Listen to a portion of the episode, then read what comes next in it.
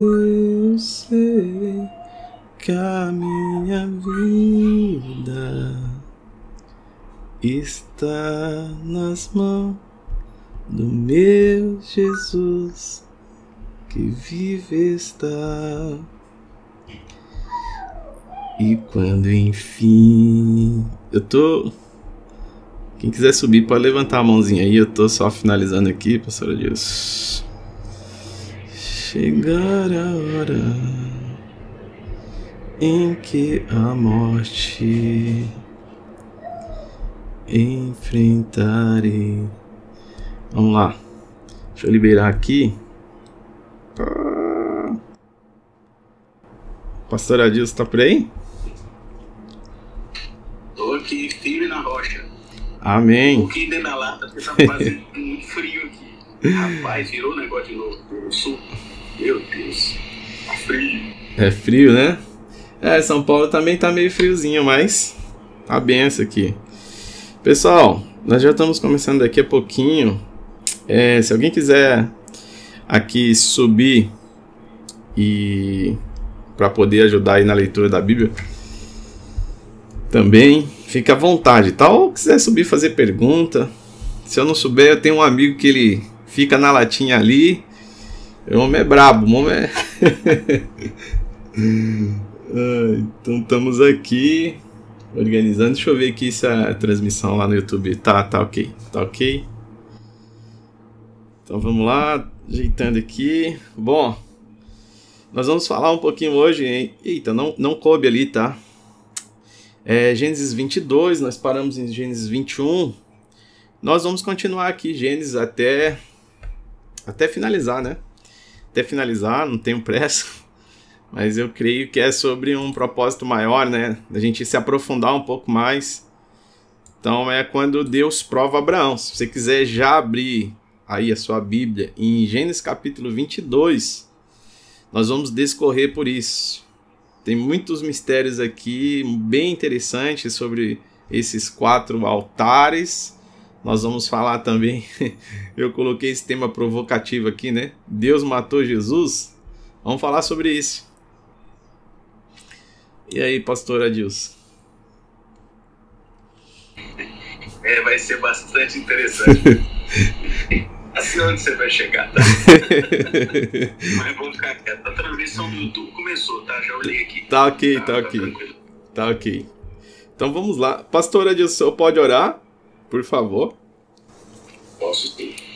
Pai, nós te damos graças, Senhor. Sim, Jesus. Dou graças pelo Pai, pelo Filho pelo Espírito Santo. Te dou graças por esse tempo que nós vamos passar juntos aqui, aprendendo mais de Ti, porque o que vai nos guiar é a Tua palavra, é a Tua revelação, é a Bíblia, que para nós é a única regra de fé e prática. Então, Pai, que o Senhor possa é, gerar no pastor Jean toda a bênção da iluminação do Espírito Santo.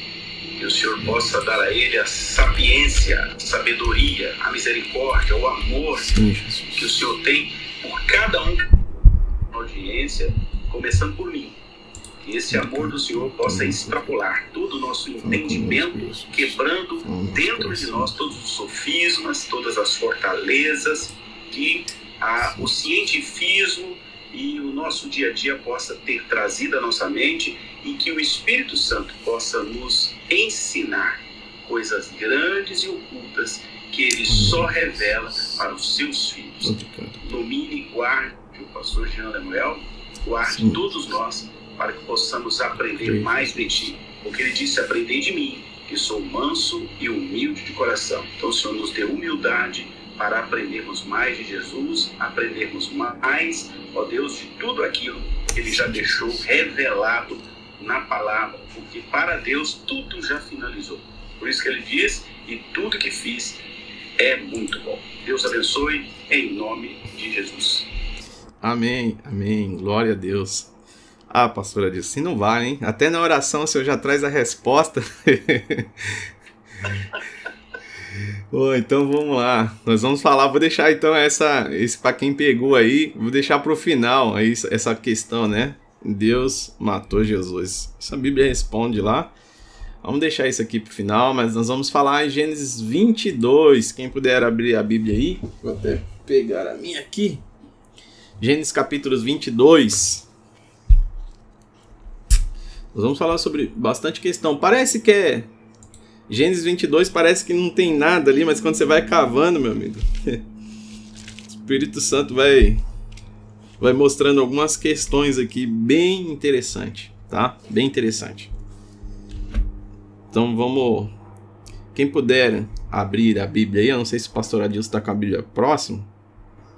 Tô sim. Se puder ler, pastor, até o. Vamos ler Vamos ler até o 2. Do 1 um ao 2. Só o 1 e o 2 já é uma revelação. Né? Vamos lá.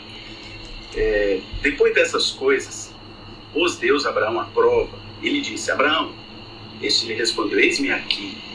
Acrescentou Deus: Toma teu filho, teu único filho, Isaque, a quem amas, e vai-te à terra de Moriá oferece-o ali em holocausto sobre um dos montes que eu te mostrarei.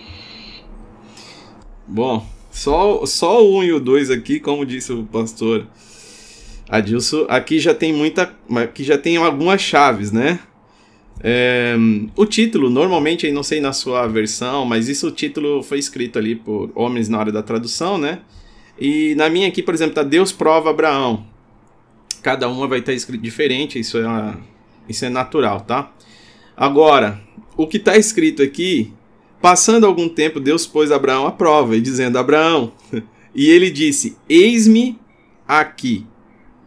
Essa, esse eis-me aqui de Abraão, você já ouviu alguém na Bíblia, lá no livro de Isaías, falando assim: Eis-me aqui?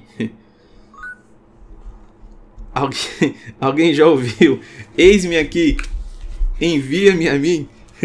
Então, Abraão, ele já responde algo que é interessante aqui. Se quiser grifar na tua Bíblia esse eis-me aqui, nós vamos discorrer um pouquinho lá na frente.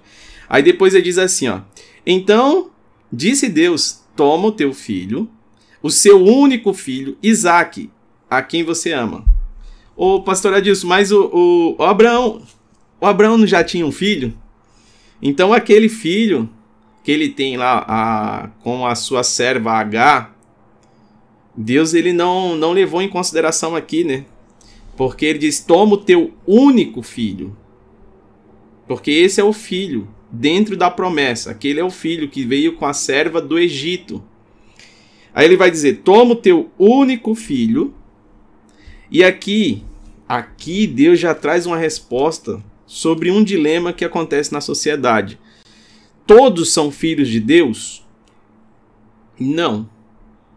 João capítulo 8, até o próprio Jesus vai dizer o seguinte, uma palavra meia dura, né? Mas ele vai dizer assim: Vós tem por pais o diabo. Jesus que está falando isso, não é um discípulo, não é Jean, é Jesus. Então até o próprio Jesus já mostrou: olha, não, não são todos filhos de Deus. Até porque Deus, ele tem um único filho e ele deu esse filho para que nós nos tornemos filho dele através desse filho. Tornar, olha o verbo, tornar, aquele que crê, ele vai tornar, então não é ainda.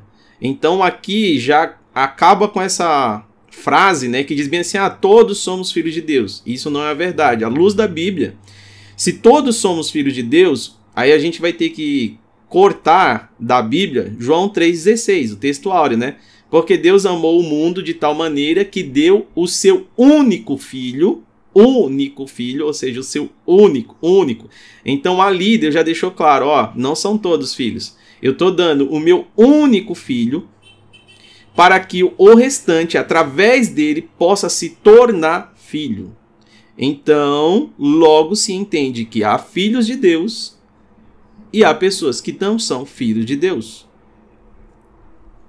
Pastor Adilson, se quiser ficar comentando qualquer coisa, fica à vontade, tá? Ó, essa, esse versículo tem uma chave muito importante, que é o único filho. Esse é o detalhe. Aí é o que? Uma tipologia de Jesus. Então Deus está falando assim, Abraão, eu vou usar você para tipificar o que eu vou fazer mais à frente para o meu povo. Então leva o teu único filho, filho da promessa, aquele que eu prometi. E é interessante, porque quando a gente faz essa conexão aí, você faz a conexão com aquela mulher estando lá, filho de Davi, filho de Davi, tem misericórdia de mim. E ele fala assim, mas eu não vim para vocês. Ela, mas por favor, não, né, as migalhas para os cachorrinhos, os cachorrinhos são criaturas, eles não são filhos. Então aqui está exatamente a tipificação da criatura. Nós somos criatura até nos tornarmos filhos de Deus. Eu vou pregar exatamente sobre isso amanhã. Olha só que Jesus desce. Olha só. E aí, então, a criação, a criação do relacionamento entre Abraão e o Egito não é considerado filho, é uma criação relacionada fora da promessa. E a promessa é Jesus. Então aqui, como disse o pastor, é tipificando, apontando para Jesus. Então não é por um acaso que aqui ele escreve bem assim: Disse Deus, verso 2: Tome o seu filho, seu único filho. Ele ainda diz: Quem é o filho? Isaac, a quem você ama. Ele diz a quem você ama, porque lá em João 3,16 está como? Porque Deus amou o mundo de tal maneira que deu o seu único filho. E veja aqui que é Deus que está falando, Isaac, a quem você ama. E vá para uma região de Moriá e, e agora sacrifique ali com o holocausto em um dos montes que eu lhe indicarei. Então ele tem a, a localização, a região, mas ele não sabia qual era o monte. Deus ia mostrar esse monte. Aí, uma das coisas interessantes aqui é o seguinte: Abraão, é, ele tem uma promessa, ele caminha, ele caminha sobre a terra, né? Deus promete a ele coisas grandiosas, mas ele mesmo caminha sobre a terra como um forasteiro, ou seja, ele ele tem só tenda, né? Ele monta a tenda, desmonta a tenda. Tudo que ele tinha era uma tenda, os animais os, e o filho agora é, e tudo era que se movia naquela região, né? Tudo, os animais, os, o filho, inclusive a tenda, que não era uma casa fixa. Então veja que o Abraão só tinha algumas coisas fixas. E é sobre isso também que nós vamos entrar. As únicas coisas fixas que Abraão estabeleceu na terra foram quatro altares. o restante estava móvel. E ele andando em tenda, mas ele tinha uma promessa. Não sei se vocês sabem, mas existe uma pesquisa que diz o seguinte: de cada 10 ou de cada 8 mulheres, de cada 8 mulheres, uma não não consegue ter filho. Então veja que o número é alto. Ah, levando em consideração que nós temos mais mulheres no mundo do que homens, é, veja que esse número é alto. Então, a mulher que não pode ter filho, e Abraão agora, ele está aqui diante de uma promessa de ter filho e de ter terras. A herança. Aí o único filho que ele tem, ele tem que devolver, e as terras que ele caminha, ele pisa sobre ela, mas ele não fixa a casa sobre ela. A sua casa é móvel. E aí Deus dando a ele uma estratégia, ele vai levantar quatro altares. E nós vamos falar sobre isso. Vamos continuar então, verso 3, pastor Adilson. Pastor Túlio chegou aqui também, seja bem-vindo. Quem quiser subir, é só levantar a mãozinha, tá? Tá, antes de eu ler o 3, só dois detalhes importantes. Solta aí. Observe o nome do monte. Moriá. Monte Moriá. Que, que vai acontecer depois do Monte Moriá? Né? Nós temos uma série de coisas que vão acontecer na vida em si, exatamente nesse lugar chamado Monte Moriá. O que, que é o Monte Moriá hoje? É onde estão né, onde está a Mesquita Dourada, né, que é o, o ponto nevrálgico né, da luta entre os ismaelitas e os descendentes de Isaac. Olha só. Então esse é o monte, né, onde é, Deus fala para Abraão fazer o juramento. E tem um outro detalhe aqui nesse texto. Ele diz assim: pega o teu único filho, a quem amas.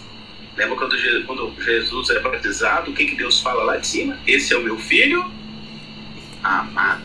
Amado. Em quem eu tenho prazer. Vai pegando aí, as conexões que Deus faz através da palavra dele. Então é um tipo de Jesus acontecendo antes para apontar para Jesus que viria mais à frente. Amém? Então vamos ler agora o 3, né? Isso. Vai dizer assim: levantou-se, pois, Abraão de madrugada. Também tem um manto aqui, de madrugada. E tendo preparado o seu jumento, outro manto, jumento. Veja como Jesus chegou lá na entrada triunfal de Jerusalém. Jumento. Tomou consigo dois dos seus servos, dois. Ó, tem outra chave aqui. E a Isaac, seu filho, completou três. Rachou lenha para o holocausto e foi para o lugar que Deus lhe havia indicado. Rachou lenha, mais uma chave. Destrincha aí, Geraldo. vamos junto, vamos destrinchando junto aqui, que eu vi que você tocou nas chaves aí. Vamos abrindo as portas aqui, ó. Abraão, ele, ele se levanta, né? É, preparou o jumento, como já disse o pastor aí. Lembra que Jesus entrou na cidade montada no jumentinho, disse, ele disse assim, olha, vai lá e desamarra o jumento. E quando alguém perguntar, né, por que que vocês estão pegando esses jumentos, só diga assim, a resposta é assim, ó, o Senhor mandou. Qual é a chave que ele está dizendo? A hora que eu chego, tudo que está desamarrado, tudo que está amarrado vai ser desamarrado. Porque eu sou o Senhor, o Senhor é dono. Então ele estava dizendo, na hora que o dono chega, quem estava cuidando vai entregar ao dono. Aí vai. Ele monta no jumentinho, animal, e levou consigo é, dois dos seus servos. Esse, esse daqui há muitas chaves aqui. Dois dos servos ah, se você olhar na, na, na sua versão aí, né, para quem tem a Bíblia, eu vou dizer aqui na versão completa, uh, você tem o Antigo e o Novo Testamento. Você tem a Nova e a Velha Aliança. Então, ele está carregando assim é a representação. Lembra daqueles dois anjos que chega ali para em Ló para anunciar a destruição? E quem anuncia a vinda de Cristo? E quem anuncia a destruição de Cristo? Como que você sabe sobre tudo isso hoje? Através da palavra o novo e o velho, a antiga e a nova. Estão todas elas ali anunciando, declarando. A palavra por si só de Deus, ela já foi estabelecida e ela anuncia. Aí ele carrega com si esses dois servos. São dois. Agora preste atenção nesses detalhes. Vamos fazer uma matemática aqui. São dois, né? Aí tem o Isaac. Então Isaac é três. Tem o Abraão. Então no total eu tenho quatro pessoas. Esses números aqui não é por um acaso. Porque veja o seguinte: por que, que ele leva dois servos? Aí vamos pegar a matemática aqui. De Adão, da queda de Adão até os dias de Abraão, levaram-se dois mil anos. Ele está trazendo dois servos. Abraão é alguém antes da lei, mas que cumpre a lei e que cumpre a justiça. Olha que doideira. Gênesis, Gênesis 15, 6, né? Por isso lhe foi creditado como justiça, porque ele obedeceu e guardou em seu coração as leis. Mas ele é antes da lei. É porque temos a lei natural, a lei de Moisés e a lei de Cristo. Abraão ele pega a lei natural em obediência a Deus e coloca para fora, ele externa isso para fora, dizendo bem assim: ó, se vocês estão errando é porque vocês querem. Porque Deus já colocou dentro de nós o que nós precisamos para obedecer a ele. Ele pegou os dois servos, monta no jumentinho, aí depois ele corta a lenha para o holocausto e partiu em direção ao lugar onde Deus havia indicado. Veja, ele cortou a lenha. lenha é o que? Madeira, né? Madeira lembra do que? Madeira, árvore, tá? Ok. Lembra que tudo começou lá no Éden através de uma árvore? Agora ele corta a madeira que vem de uma árvore e coloca sobre os ombros do Isaac. Por que sobre os ombros do Isaac? Se você imaginar uma pessoa em pé com uma madeira no ombro, ela vai formar o sinal de uma cruz. É, imagine você segurando um cabo de vassoura no seu ombro. Vai formar um sinal de uma cruz. Então aqui é uma tipificação que Isaac, que é o Cristo, está carregando a madeira para quê? Para o holocausto. Ou seja, o que é o holocausto? Um altar de adoração a Deus. Então, Jesus lá na frente, ele vai passar por esses quatro altares que Abraão levantou, porque foi a única coisa que Abraão levantou e se tornaram fixo. Porque o que é, o que é inabalável vai permanecer, mas o que é abalável não vai permanecer. E Abraão foi ligeiro. Ele tem quatro altares, nós vamos falar sobre isso. Mas veja que aqui nós temos quatro pessoas: dois homens, dois servos, E tem Isaac e Abraão, que são mais duas pessoas. No total eu tenho quatro. Então vamos fazer a conta. De, de Adão, da queda de Adão até os dias de Abraão, foram dois mil anos. Agora, vamos fazer mais a conta de novo? De Abraão até Jesus, são mais dois mil. Quantas pessoas nós tínhamos? Quatro.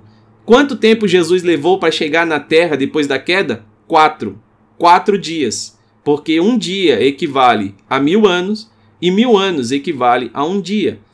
Então, até, até isso aponta para Jesus, porque nós vamos ver aqui depois, no verso 4, no terceiro dia de viagem, Abraão olhou e viu um lugar de longe. Terceiro dia, morte na sexta, descanso no sábado, ressurreição no domingo. Três dias. E ele viu de longe. E aí a gente vai depois entrar no que ele viu. Mas eu vou deixar o pastor Adilson aqui também comentar sobre esse versículo. É, eu, eu só vou complementar porque você já entregou a chave dos dois mil mais dois mil, né? E aqui também, né, tem uma tipologia aí, esses dois servos. Observe que servo, servos significando a lei e os profetas. Que depois Jesus vai tipificar de novo, né? A transfiguração. Então aí, ó, uma representação. Aqui estão comigo o profético e a lei.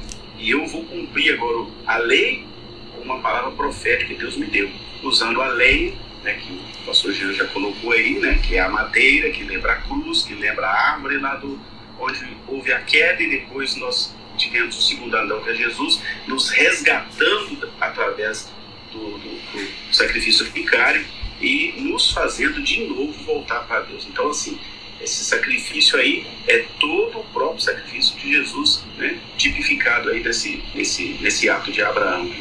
E aí vem uma outra coisa, né? A obediência. Jesus disse o que lá na cruz? Eu sou obediente e serei obediente até o fim. Né? Afasta de mim, Senhor, esse né? Você acha que Abraão também não falou isso, né?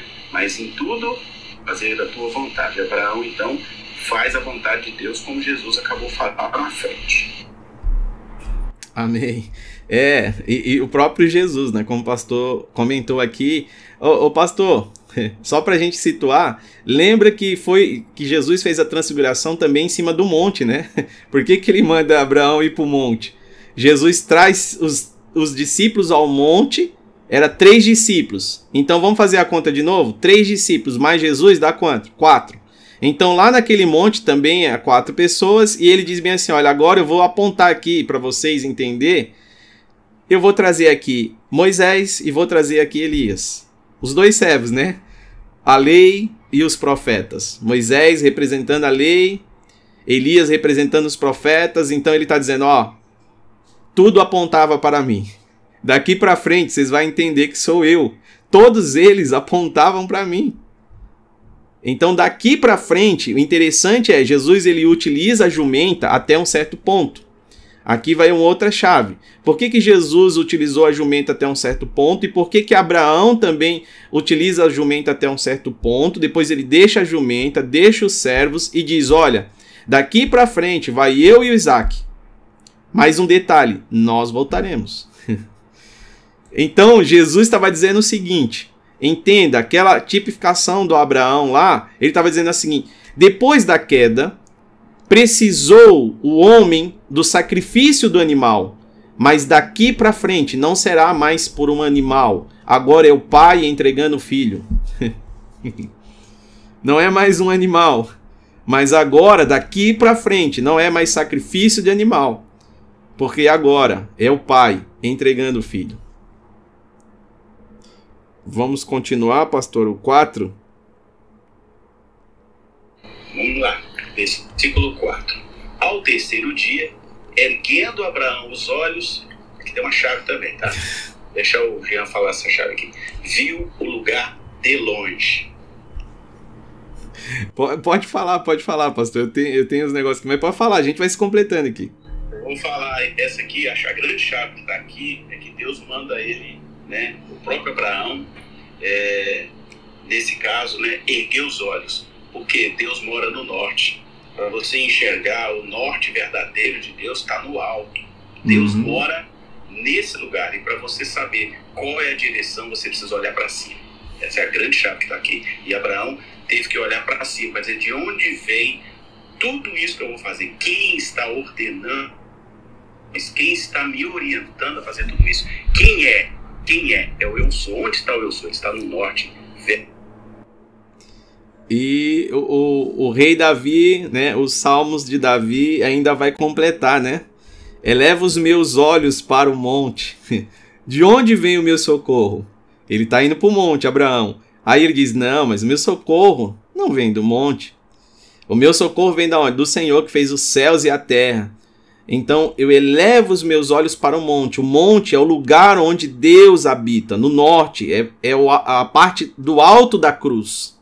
Então nós temos o sul, que é a parte de baixo da cruz, nós temos o leste e temos o oeste. São os quatro pontos cardeais: leste, oeste, norte e sul. E aonde Deus está? Deus está no norte. Nós já falamos isso até, eu acho que tem uma das aulas aí que nós falamos bastante sobre isso. Aprofundamos um pouquinho mais sobre isso lá. Uh, eu vou falar sobre um dos altares que Abraão ele vai erguer, é o altar em Siquém, Gênesis capítulo 12, 12. Se o pastor puder, Gênesis capítulo 12, o verso 6 e 7. Quem quiser também acompanhar aí, Gênesis 12, ou quem quiser subir, só levantar a mãozinha que tá livre, tá, meus irmãos? Estamos aqui para aprender. Gênesis 12, o 6 e o 7. Vamos lá. Atravessou Abrão, aqui ainda era Abrão, a terra até Siquém, até o carvalho de Moré. Nesse tempo, os cananeus habitavam essa terra. Apareceu o Senhor Abrão e lhe disse: Daria tendência a esta terra. Ali edificou Abraão um altar ao Senhor que lhe apareceu. Detalhe: esse é o primeiro altar. Agora, qual é a tradução para Siquém? Aonde que Isaac carregou a lenha nos ombros? E qual é a tradução para o primeiro altar? Siquém é, significa ombro. Siquém significa ombro. É tão interessante isso, porque quando Jesus vem à terra, Jesus ele faz questão de restaurar esses altares, altares que Abraão tinha erguido, os quatro altares. É, quando Jesus passou em Samaria, Jesus disse bem assim: é necessário, João 4, né, se eu não me engano, ele diz bem assim: é necessário eu passar em Samaria. Por que essa necessidade? Ele disse aos seus discípulos. E quando ele chegou em Samaria, que horas que era? Era 12 horas. 12 horas. Isso fala sobre governo. 12, né? 12 na Bíblia representa também o governo. Então ele disse: é necessário eu passar em Samaria. Aí Jesus passa ali em Samaria, e quando ele chega lá, tem uma mulher que vai pegar água. Só que aquela, aquela região, por que, que Jesus passou ali? Jesus estava dizendo o seguinte: ó, essa região está vivendo uma desgraça. Sou eu, Deus de Abraão, Isaac e Jacó. Jacó é o, o último nessa trilogia. Jesus é o quarto. Por isso que ele, ele termina aí: sou eu, Deus de Abraão, Isaac e Jacó. Jesus é o quarto, a quarta geração. Aí quando aparece ali Jesus, ele está dizendo para aquela mulher: Eu sei que essa cidade aqui está vivendo uma desgraça desde o tempo lá de Jacó. Tanto que a mulher mesmo diz bem assim: És tu maior que nosso pai Jacó? Ela ainda traz Jacó para a história, porque o contexto precisava disso, né? Aí quando você vê Isaías capítulo 9, verso 6, porque um menino nos nasceu, um filho foi dado e o governo está sobre os seus ombros. Ele está dizendo ombros, Siquém, altar. Então ele está dizendo: o governo está sobre os seus ombros, e ele será chamado maravilhoso, conselheiro, Deus forte, Pai da eternidade, príncipe da paz. Siquém significa ombro. E agora que Isaías, que ele tem essa revelação e escreve, ele está dizendo o seguinte: o governo está sobre os seus ombros. Aonde Jesus leva a cruz, sobre os seus ombros, aonde Isaac leva a madeira para o sacrifício, sobre os seus ombros. Há uma autoridade que foi estabelecida sobre os ombros. Os ombros, para quem não sabe, é uma parte forte do corpo que você consegue levantar muito peso. Claro que através da sua coluna. Se quem também é como se fosse coluna ou ombro, tá? A coluna é o que nos mantém, é o que nós faz, que a gente consegue gerar toda essa força do corpo. Ela está ali na coluna cervical. Tanto que se você tiver um problema nela, né, você não consegue nem se levantar. Mas o que Deus vem mostrando a nós aqui sobre esse primeiro altar, Jesus passa lá. E por que ele passou? Porque aquele lugar estava numa desgraça. Mas quem é Jesus? A graça manifestada. Então ele está dizendo: sabe por que esse lugar se tornou uma desgraça? Por quê? Por causa da ausência da graça. Então, quando ele manifestou a graça, aquele lugar foi impactado. Aquela mulher sai correndo dali e vai para aquela cidade. Toda a cidade foi restaurada. Por isso que Jesus disse: é necessário eu passar aqui. Há um altar, há um altar que foi levantado em Siquém. Aí você diz: ah, mas o que tem a ver Siquém? É porque você lê em Gênesis 34, Lê, lê, por favor, pastor, Gênesis 34, 8 e o 9. Gênesis 34, 8 e o 9. Nós vamos falar Sim, sobre. Vamos ler. Disse-lhe amor, a alma de meu filho Siquém está enamorada fortemente da vossa filha. Peço-vos que lhes deis por esposa. Aparentai-vos conosco, dai-nos as vossas filhas e tomai as nossas. Então veja, aqui tem um homem que vai pedir a filha de Jacó, a Diná, por ter violentado ela. E os filhos de Jacó disseram bem assim: olha, a gente não pode fazer isso sem que antes vocês sejam circuncidados. E é claro que era a intenção ali era de matar todos os homens. E por isso aquela cidade se tornou uma desgraça. Uma mulher que foi violentada, os homens daquela cidade mortos. E aí, quando você chega lá, dois mil anos depois, Jesus vem à terra e diz bem assim: mulher, aonde está o teu marido? Porque você está vivendo uma situação sobre um lugar de desgraça. Aqui nesse lugar aconteceu isso. Diná não tem marido, porque agora ela foi violentada o, o, os maridos que tinha naquelas cidades foram mortos pelos seus irmãos. E agora, mulher, vai chama o teu marido. E ela diz: Eu não tenho. Disse bem, porque eu sei o que está passando por aqui. Então Jesus vem restaurando os altares, como Elias fez a restauração do altar para que o fogo do céu descesse. Vamos continuar. Pastor Adilson, se tiver algo para falar mais, pode sobre esse contexto aqui. Só lembrar que tem uma árvore aí de novo, não sei se vocês perceberam, né? Um carvalho de moré. Moré, no hebraico mais antigo, né? ele tem o significado de ensinador, uma espécie de professor. E esse lugar aí era, era usado também como oráculo pagão. E aí o que, que Deus faz? Abraão vai lá e santifica aquele lugar, santifica esse ambiente para que ele seja o ambiente da minha glória. Então, tem esse sentido também, essa passagem de Abraão. Então, aí, quando você vê Abraão fazendo isso, você vai entender Jesus lá de novo, como o Jean falou. Ele passa em Samaria para santificar todo aquele ambiente. Glória a Deus. Vamos, é o verso, nós estamos no verso 5, né? E o 6. Vamos ler o 5 e o 6, então, por favor. O 4, o 5 e o 6. Vamos reler o 4, aí o 5 e o 6. Bom, então vamos no 4. Ao terceiro dia, erguendo Abraão os olhos, viu o lugar de longe. Tá? É, lembra de Moisés aí também. Então disse aos seus servos: Esperai aqui com o jumento. Eu e o rapaz iremos até lá, e havendo adorado, voltaremos para junto de vós é, é, guarda bem esse texto aqui, voltaremos para junto de vós. Tomou Abraão a lenha do holocausto e a colocou sobre Isaac, seu filho, e ele, porém, levava nas mãos o fogo e o cutelo. Assim caminhavam ambos juntos. Lê até o 7? Pode ler, pode ler até o 7. Quando Isaac disse a Abraão, seu pai, meu pai, respondeu Abraão, eis-me aqui, meu filho. Observe a resposta. Eis-me aqui, meu filho. Perguntou-lhe Isaac, Eis o fogo e a lenha, mas onde está o cordeiro para o holocausto? Glória a Deus. Cara, é muito forte esse versículo aqui, viu? Esses capítulos aqui, quando você entende.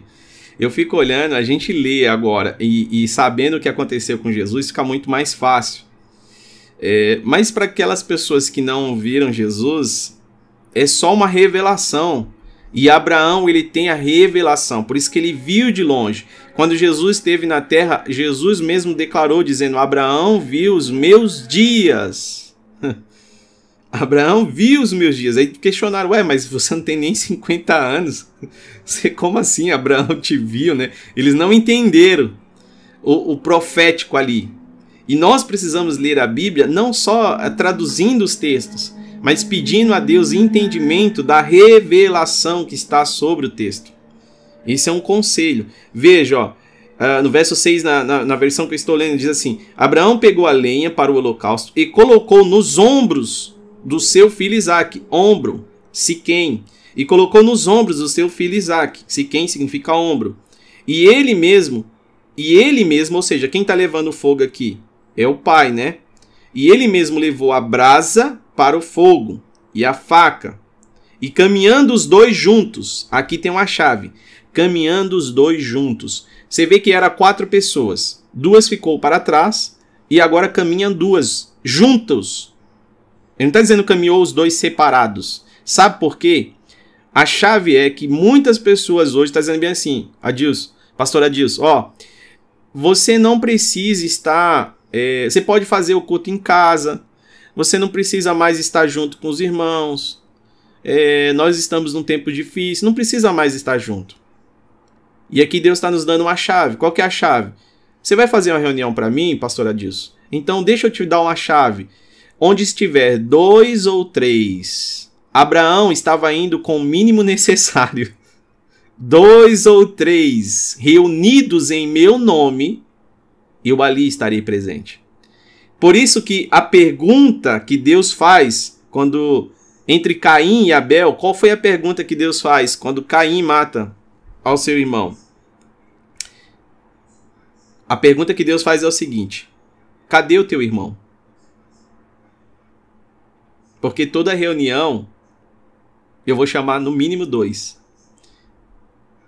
Aonde está o teu irmão? Então, quando você for orar, não adianta só você ficar apresentando a sua casa em si como você. Tipo assim, eu vou orar e Deus abençoe o Jean, Deus salva o Jean, Deus cura o Jean, Deus eu o Jean precisa disso, Deus o Jean precisa daquilo, Deus o Jean. E, e Deus está dizendo o seguinte: tá, mas e cadê o teu irmão? Por que, que você ora só falando de ti? Aqui ele nos deu uma chave, inclusive, sobre a oração. Se você vier orar, ele está dizendo: olha, o segredo é quando você apresenta o teu irmão. Pode ficar tranquilo, porque eu cuido da tua casa, eu cuido da tua família. Mas eu quero saber: cadê o teu irmão? As primeiras duas perguntas que Deus faz ao homem, registrada na Bíblia, é: Adão, cadê você? E a palavra Adão, porque quando Deus fala, os dois tinha nome de Adão e Deus, Deus então Deus não está chamando só o homem, né? Mas está chamando os dois ali. E aqui na segunda pergunta, ele faz a mesma coisa. Cadê o teu irmão? Tô chamando os dois aqui. E aí um responde de sou eu guarda do meu irmão, porque essa é a nossa função. A nossa função é continuar aquilo que Adão parou de fazer. Adão deveria ser guarda, o irmão deveria ser guarda do outro irmão, e nós precisamos ser guarda. Guarda do que, Jean?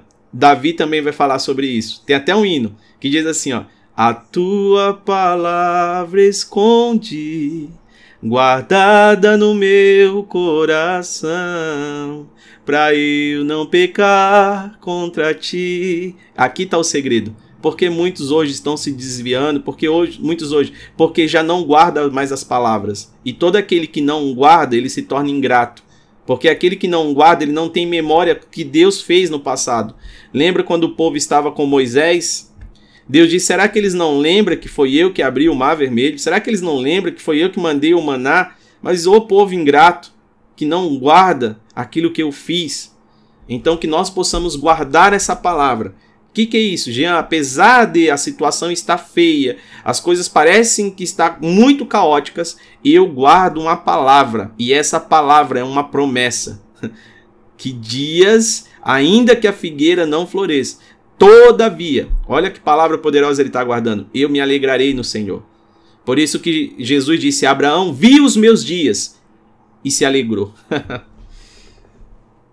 Cristo em nós é a esperança da glória. Pastor Adilson, se quiser com comentar.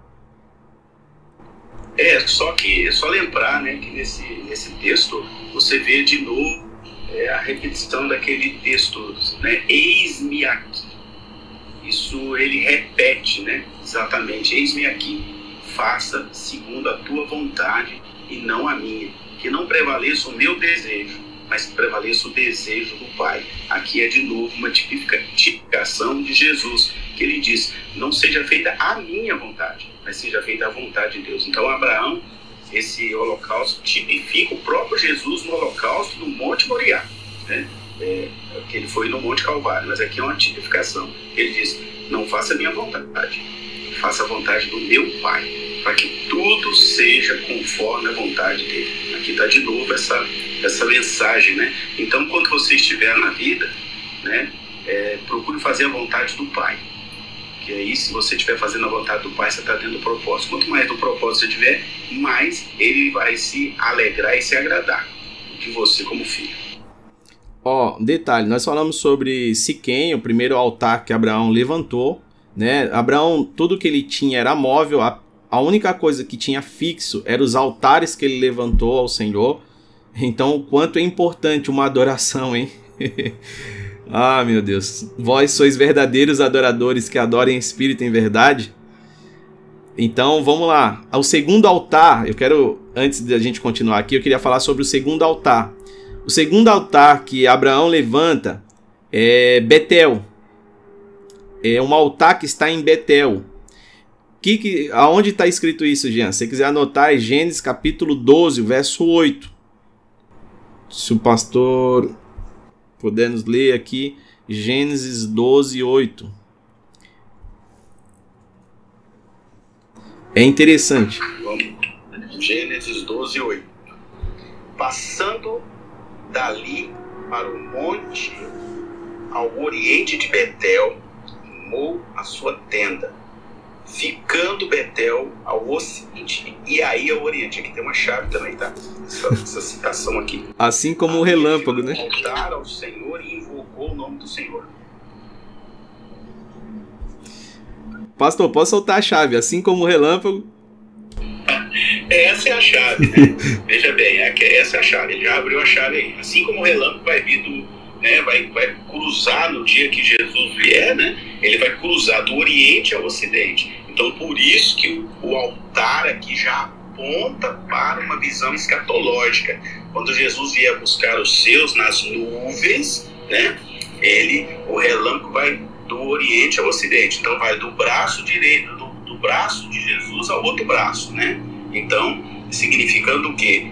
Eu estou na terra, para onde estão apontados os pés de Jesus, o, o céu está no norte e eu venho do norte para buscar os meus da terra, mas para como sinal já todo o processo do meu altar eu vou riscar o céu de do Oriente até o Ocidente. E aqui já está a primeira chave liberada aqui na vida.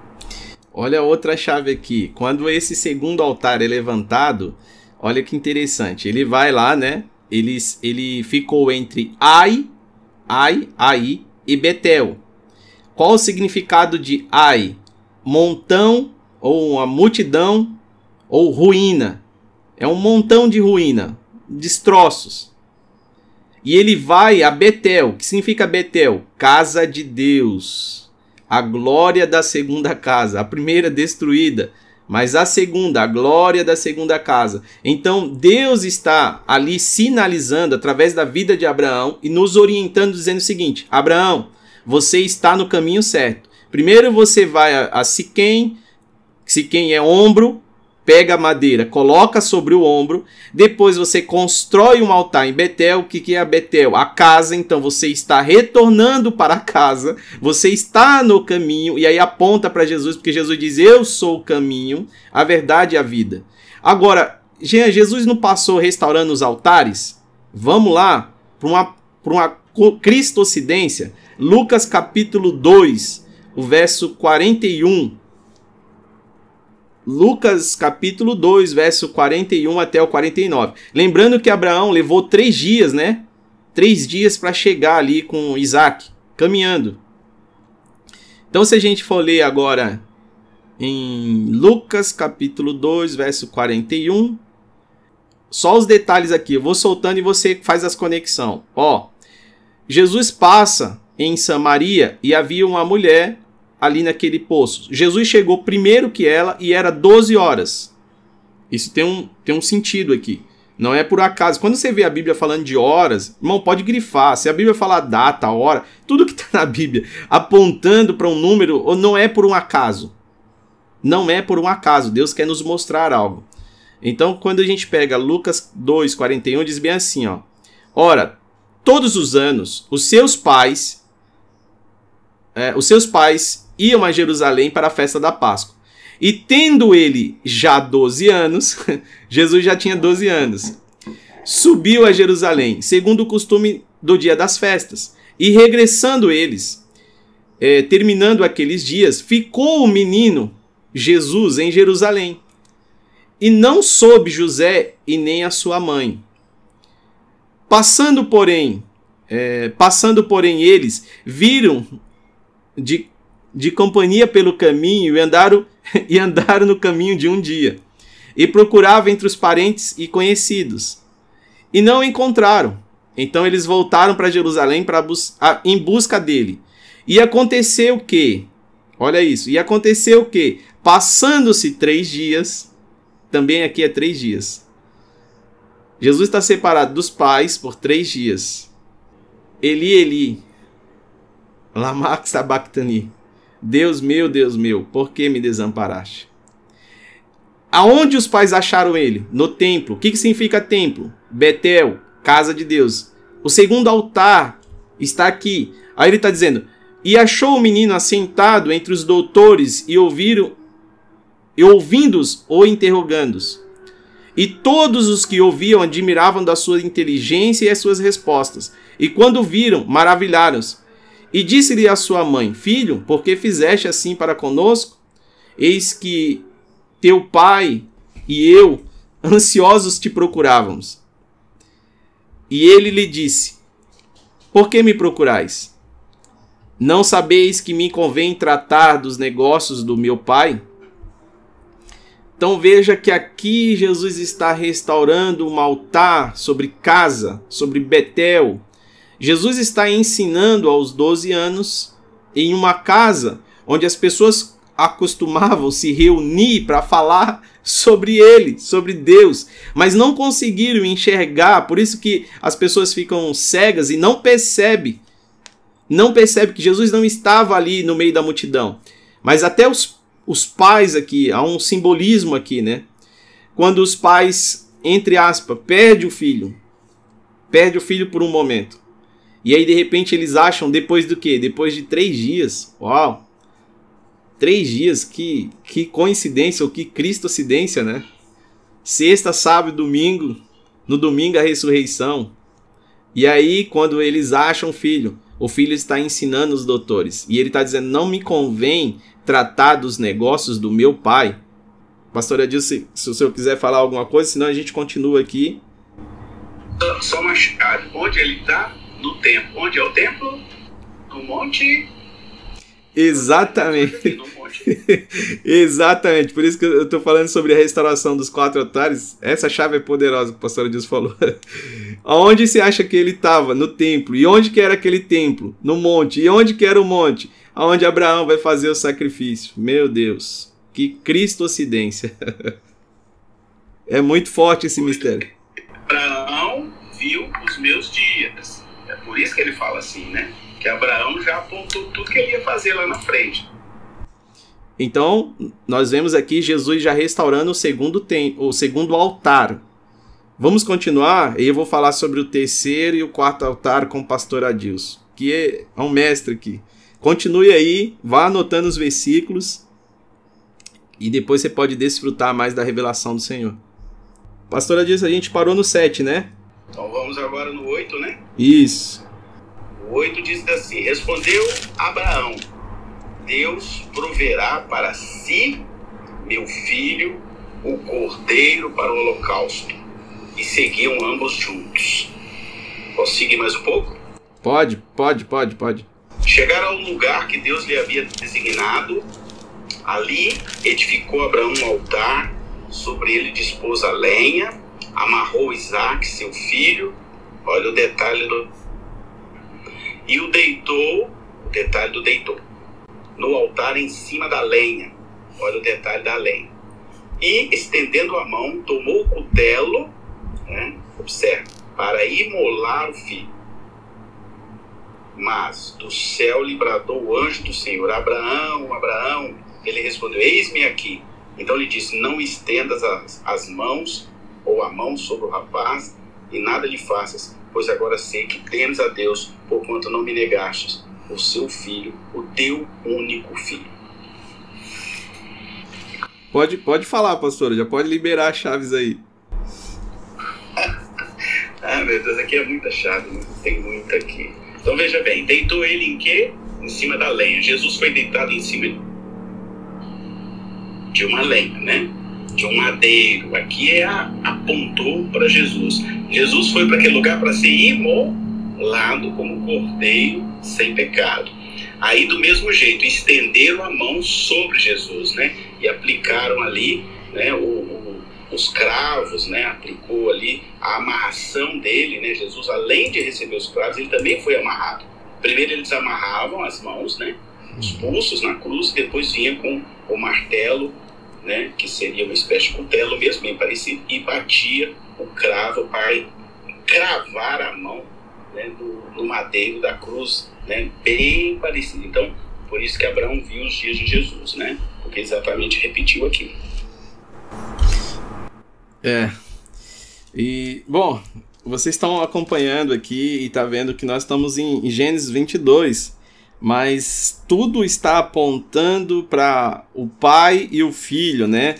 Toda essa essa história aqui, ela tem um contexto muito forte, muito forte. E eu quero falar aqui sobre o terceiro altar, eu volto já para cá. O terceiro altar, ele está em Gênesis capítulo 13, o verso 18. Porque Jesus vai restaurar também o terceiro altar. O altar que está em Hebron.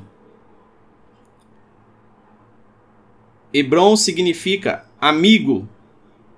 Então, o primeiro, ombro. O segundo, casa. Nós já falamos sobre os ombros, quando ele leva a lenha nos ombros. Quando Jesus é encontrado na casa. E agora, o terceiro altar representa amigo. Tá, Jesus vai passar por esse altar também. É, cadê? Gênesis 13, 18. O Jason tá aqui também. Jason, fica à vontade. Se mais alguém quiser subir, é só levantar a mãozinha. Nós estamos estudando sobre. fazendo uma perícia aqui. Quem matou Jesus? Os altares e toda essa história aqui que envolve Abraão, Isaac, Jesus, os servos, o jumento, como já foi dito aqui no início, né? Tudo apontando para Jesus. Os dois servos, as leis e os profetas, o jumentinho que para porque não é mais sacrifício de animal. Agora, dali para frente, é um sacrifício não de um, uh, de um animal morto, mas agora de alguém vivo e é o sacrifício de Jesus e o sangue do Cordeiro, mas agora o Cordeiro de Deus que tira o pecado do mundo. É, ali a gente vai apontando, tá, para o que está acontecendo. E esse esse quarto ou terceiro altar está em Gênesis 3:18, se alguém puder ler, que significa Hebron, né? Significa amigo. É, Gênesis. Vamos lá. Tá. E Abraão, mudando as suas tendas, foi habitar nos carvalhais de Manre, que estão junto a Hebron, e levantou ali um altar ao Senhor. Quando Abraão levantou esse altar? Esse altar foi o dia que Abraão e Ló, seu sobrinho, se separou. Então esse é um, é um momento que foi muito importante, porque Ló significa véu, né? Ló significa véu. Então, a partir do momento que o véu se rasgou, nós temos acesso. nós temos acesso. Quando Cristo disse está consumado, o véu se rasgou de cima a baixo. E agora nós temos acesso. Então Abraão e Ló, eles caminhavam. Ló significa véu, véu se separa. Abraão agora levanta um altar ao Senhor nesse lugar, em Hebron, e Hebron, que significa amigo. Então, peraí. Mas Jesus não restaurou os dois altares que a gente já comentou? E o terceiro? Tá? Eu vou mostrar a hora que Jesus se separou de um homem que caminhava com ele. E quando Jesus se separou, ele disse assim: Amigo, porque é um terceiro altar. Então vamos lá, tá onde? Mateus capítulo 26, o verso 49. Mateus 26, 49. Lembrando que Hebron significa amigo. Abraão tem um amigo chamado Ló, que é o seu sobrinho, e eles se separam. E quando ele se separa, ele levanta esse altar. Agora Jesus, ele tem alguém que ele vai chamar de amigo, e eles dois vão se separar também. É, Mateus capítulo 26. Mas, professor Jean, posso ler o texto? Pode, pode, Jason. Mateus 26, 49. E logo, é, é 26, 49, né? Isso, Jean. E logo, aproximando-se de Jesus, lhe disse: Salve, mestre, salve, mestre, e o beijou. Jesus, porém, lhe disse: Amigo, para que vieste? Nisso, aproximando-se eles, deitaram as mãos em Jesus e o prenderam. Começaram pelas mãos e veja que tanto a, o Isaac e o Abraão, os dois estavam com a mão ocupada. Um carregava a lenha e o outro carregava o cutelo, que é o pai, carregava o cutelo e o braseiro, o fogo. E aqui vai uma chave, né? Quando Isaac carrega a lenha, ele faz pergunta para o pai: Pai, aonde está o cordeiro? Então ali é como se Deus pegasse em fase instantânea e transformasse o menino em um homem em questão de minutos. Como assim? Isso num contexto. Meninos são aqueles que questionam o pai. Mas agora homens maduros, ou seja, os filhos maduros, já não questionam o pai. Ele só obedece. Veja que Isaac faz a, a primeira pergunta. Tudo bem, pai, aqui está o fogo, olha, aqui está a lenha, mas aonde está o cordeiro? Aí o pai diz: Deus proverá, meu filho. Eu te pergunto, pastor Adilson, quando o filho está sendo amarrado, que esse filho é Isaac, ele faz a pergunta: Pai, por que você está me amarrando? Jason, ele fez essa pergunta ou ele ficou em silêncio? Silêncio total. É, porque agora é como se houve um crescimento, agora ele já não questiona mais. Então, por que, que ele carrega a lenha? Além de Cristo é aquele que carrega a lenha, né, lá na frente, a cruz. Veja que ele é o cordeiro mudo. E mas antes dele ser o cordeiro mudo, ele também faz um questionamento ao Pai. Lembra que Jesus fez um questionamento, ele dizendo bem assim: Pai, se for possível, afasta de mim esse cálice. Agora, entenda uma coisa: eu já vi algumas pessoas dizendo bem assim, ah, até, até Jesus não queria. Não é isso. Nós precisamos entender que ali existe um princípio pedagógico. O que, que é esse princípio pedagógico de Deus? Quando Deus quer te ensinar algo, Deus te faz uma pergunta. Então, quando Jesus faz uma pergunta a Deus, ele estava nos ensinando algo. Não é que ele não queria. E nem que ele. Não, não, não. Jesus estava dizendo bem assim: Pai, se for possível, afasta de mim esse cálice. Na verdade, ele estava tentando nos ensinar, dizendo bem assim: Jean, eu estou falando isso para que você entenda. Primeiro, só eu posso beber desse cálice. Segundo, você não suportaria. Terceiro, é inevitável que eu beba ele. Então a pergunta ali é para nos ensinar algo. Por isso que Deus ele, ele usa muito dessa, dessa desse método pedagógico, né, de fazer perguntas. Até o próprio Jesus, quantas perguntas Jesus não fazia aos seus discípulos? Quantas perguntas Jesus não fazia às pessoas quando ele estava ensinando? Até hoje isso é uma prática do judeu. Você faz uma pergunta para ele, ele te responde em outra pergunta. Não é assim, pastora disso?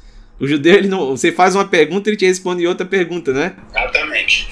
exatamente. Exatamente ele te obriga a pensar o contexto e a analisar, porque o judeu ele é analítico ao ensinar. Então, os mestres judaicos, os rabinos, até os dias atuais, o rabino Gamaliel, por exemplo, que foi o grande mestre de Paulo, ele ensinava fazendo pergunta e contando história. Esse é o jeito que os rabinos e, e, e os judeus fazem para ensinar a Torá e os demais livros né, que fazem parte livros que eles entendem como exegéticos de ensino lá, sempre fazendo pergunta. Por isso que Jesus ensinava também, de certo modo, fazendo perguntas. Se você analisar as falas de Jesus, sempre tem uma pergunta né, que está por trás das falas, né? É, é, essa, essa fase, né, é uma tipologia ali de, de, pegar como se fosse um menino e depois já entrar numa fase adulta, quando é, Isaac faz uma pergunta e depois ele já não questiona mais, porque ele entendeu que o sacrifício era ele. Se você não entender isso, você vai ficar questionando a Deus por que você está passando por isso. Ah, meu Deus, por que, por que eu? Por que eu? Por que eu? A hora que você entende, você diz: graças a Deus que sou eu. Obrigado porque me escolheste. Eis-me aqui, Senhor. Envia-me a mim. Obrigado, Jesus. Quantas pessoas o Senhor escolheu a mim para passar por tudo isso? Eu sou privilegiado. O apóstolo Paulo entendeu isso. Jason. É, é interessante a gente ver que a pergunta da nossa cultura, né, ela é para aquele que precisa aprender. Né? E aí vocês viram a chave agora para nós, né, nos dá entendimento de que a pergunta não é para quem precisa aprender, a pergunta é para quem está ensinando. Porque se você ensina com perguntas, você ensina a pessoa a pensar. Né? Então a gente consegue virar essa chave. Você não pergunta porque você quer aprender, mas você pergunta porque você quer ensinar. E Deus fez isso conosco, né? E a gente tá. Essa chave foi muito forte para mim agora aqui. Amém. Vamos, vamos continuar, pastor Adilson. Se eu quiser ficar aí, fica à vontade. Vai. Voltando lá para Gênesis.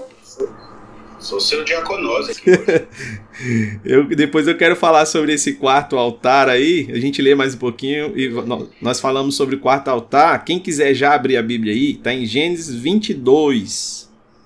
Mas vamos continuar. Gênesis 22, pois nós Vamos, vamos, estamos, é. é, Gênesis 22, o quarto altar. É onde nós estamos agora, né? Chegamos nele, no quarto altar. Sim, exatamente. Aí nós tínhamos né, parado no verso 12, e aí vou continuar no verso 13. Né? Isso. Acho que eu vou ler o 12 de novo. Le, isso, lê o 12, o, o 12, o 13 e o 14, que fala sobre o quarto altar. Isso. Isso. Então lhe disse: Não estendas as mãos sobre o rapaz e nada lhe faças, pois agora sei que temes a Deus, porquanto não me negaste o filho, o teu único filho. Tendo Abraão erguido os olhos, é, observe aqui uma chave, ele ergueu os olhos, viu atrás de si um carneiro preso pelos chifres entre os arbustos. Tomou Abraão o carneiro e ofereceu em holocausto em lugar do seu filho. E pôs Abraão por nome lugar o Senhor proverá. Daí dizer-se até os dias de hoje, no monte do Senhor se proverá.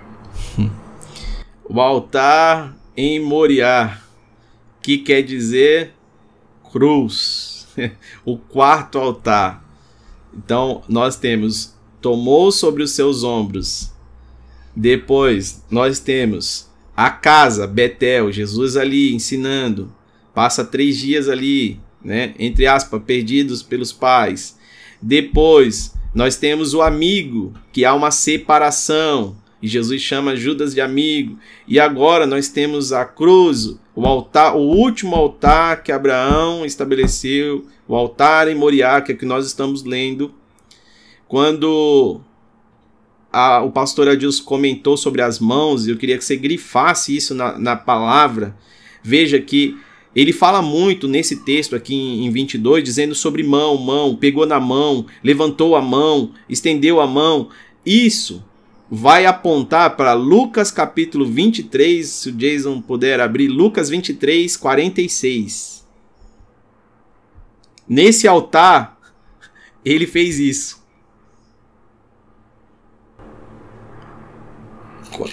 Pegando já aqui. É, Lucas é, 23, 46. 23, 46? É. Tá certo. Então Jesus clamou em alta voz: Pai, nas tuas mãos entrego o meu espírito. E dito isso, expirou. Aonde ele entregou o espírito? Ele disse: Nas tuas mãos entrego o meu espírito. Não é em qualquer lugar. Aqui tem uma chave. O pastor Adilson, quando leu aqui é, quer ver uma, uma outra chave aqui? Deixa eu ver no verso 12. Deixa eu pegar aqui. No verso 12. Não toque no rapaz, disse o anjo. Não lhe faça nada. Agora sei que é temente a Deus, porque não negou o seu filho. Ele repete, né? O seu único filho. João 3,16. E Abraão ergueu os olhos, ou seja, tem que erguer os olhos, olhar para cima, e viu o carneiro ou o cordeiro preso pelos chifres nos arbustos. Aqui tem outra chave: arbustos, árvore. E foi lá pegá-lo e sacrificou como holocausto no lugar do seu filho. Presta atenção no detalhe aqui, ó. Presta atenção. Sabe aonde estava esse esse animal? Estava atrás de Abraão. Por que, que Deus colocou esse animal, que era o animal do sacrifício, atrás de Abraão? Olha a chave. Atrás significa passado. Quando Deus disse a Moisés: Eu vou passar, e quando eu tirar a minha mão, você vai ver o meu as minhas costas, você vai ver o meu passado. Por isso, Moisés, é você que vai escrever o livro de Gênesis. Porque você não estava lá, mas como você vai ver o meu passado, então você vai escrever o meu passado. Então aqui também esse animal estava atrás de Abraão.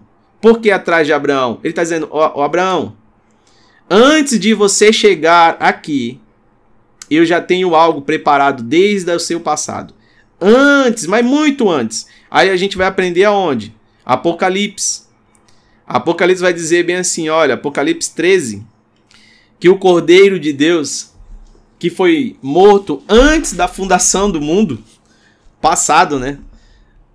1 Pedro também vai dizer bem assim, olha, mas que foi entregue, o Cordeiro que foi entregue ou morto, seu sangue foi derramado antes da fundação do mundo, mas conhecido ou manifestado nesse tempo, então Deus está mostrando a nós através de todo esse contexto, dizendo o seguinte: Ô Abraão, antes do seu filho morrer, eu já preparei o meu. Ali também é, existe uma história. Como assim? É que eu quero apontar aqui para Adão, tá? Quando você vai para Adão, existia uma sentença para Adão. Deus estabeleceu o seguinte: ó, quando você comer do fruto, o que vai acontecer? Morte, né? Morte. Gênesis 3, capítulo 8 e o verso 9. Vamos, vamos ler Gênesis 3, 8 ao 9, só para a gente entender um pouquinho desse animal que está atrás de Abraão. Posso ler? Pode, por favor. Quando ouviram a voz do Senhor Deus, que andava no jardim pela viração do dia, esconderam-se da presença do Senhor Deus o homem e sua mulher por entre as árvores do jardim. E chamou o Senhor Deus ao homem e lhe perguntou: Onde estás? Ele respondeu: Ouvi a tua voz no jardim e, porque estava nu, tive medo e me escondi. Aqui tem uma chave. Ele se escondeu porque ele ouviu a voz. Agora presta atenção no detalhe. O que Deus estava falando não está escrito aqui em Gênesis 3:8. Ele ouviu uma conversa de Deus e quando ele ouviu a conversa, Deus ainda não estava falando com ele. Deus não estava falando com Adão. Ele está dizendo o seguinte: Eu ouvi a voz do Senhor que passeava pelo jardim na viração do dia e eu me escondi. Aí depois Deus vai falar com ele. Deixa eu entregar essa chave aqui. Nesse exato momento, que Adão ouviu a voz, mas não revela o que ele estava ouvindo. Quando Deus está indo de encontro a Adão, Deus está falando consigo mesmo. Essa era a voz que ele estava ouvindo. Deus começa a falar consigo mesmo e Deus começa a jurar a si mesmo, dizendo o seguinte: Antes dessa desgraça toda acontecer, eu vou sacrificar o filho. Porque a penalidade está sobre Adão, mas o filho resolveu beber o cálice da ira. Deus ele vem, imagine alguém irado vindo de encontro a Adão. Só que nessa ira, Deus ele fala a si mesmo. Como assim, Jean? Deus é doido? Não. Inclusive Davi nos ensina sobre essa técnica. Davi ele vai falar a si mesmo. Davi diz bem assim: Por que está abatido a minha alma? Espere em Deus. Ele está falando com quem? Com ele mesmo. Agora, quando Deus ele jura a si mesmo, Deus está dizendo o seguinte: uma vez que eu falo, passa os céus e a terra, mas as minhas palavras não vão de, de passar. Então, antes de eu dar a sentença a Adão, eu já vou falar algo no jardim. E Adão vai ouvir a minha voz. Só que não está escrito o que Deus falou aqui. Mas, contudo, entretanto, todavia, nós podemos recorrer a outros versículos para entender esse juramento que Deus faz aqui, enquanto Adão ouvia a voz de Deus. Então vamos lá. Primeiro, o homem que trouxe juízo sobre a terra, nós temos a, a figura de Noé. Noé é aquele que amaldiçoou a terça parte da terra, quando ele amaldiçoou um dos seus filhos, né? Tem três, amaldiçoou um, então a terça parte da terra. A mesma coisa aconteceu com Lúcifer, quando ele traz a terça parte de anjos. Então Deus vem em Abraão e começa a restaurar toda a história, sinalizando e apontando para Cristo. Como assim? Quando a gente vê em Gênesis capítulo 12, verso 13, Deus disse a Abraão: São benditas em ti todas as famílias da terra. Isso se cumpre em Jesus. Gálatas capítulo 3, do verso 6 ao 9. Gálatas 3, também 16. Vou ler aqui. Diz assim, ó: Ora, as promessas foram feitas a Abraão e a sua descendência. Tá no singular, não é descendências Tá no singular isso aqui, tá? Isso aqui é importante. Não diz. Aí, ó, o próprio texto da Bíblia está nos, nos, orientando sobre isso. Diz assim, no verso 16, né? Não diz e as descendências, como falado de muitos, como é de uma só. E a tua descendência, que é Cristo. Então veja as promessas em Abraão aponta para a descendência, que é Cristo. Por isso que a genealogia de Jesus, ela não começa lá em Mateus capítulo 1 em Noé. Você lê aí, você vai ver que começa em Abraão. Por que Abraão? Porque é onde tudo começou. A partir daí é de Abraão que são benditas todas as famílias da terra. Então Deus não vem lançando sobre maldição. Noé amaldiçoa a terça parte.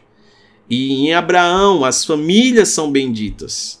Em Jesus, Abraão aponta lá para o filho Isaac, Isaac aponta para Jesus. Então, Deus está nos dizendo o seguinte: em Cristo são benditos todos que nasceram de Cristo.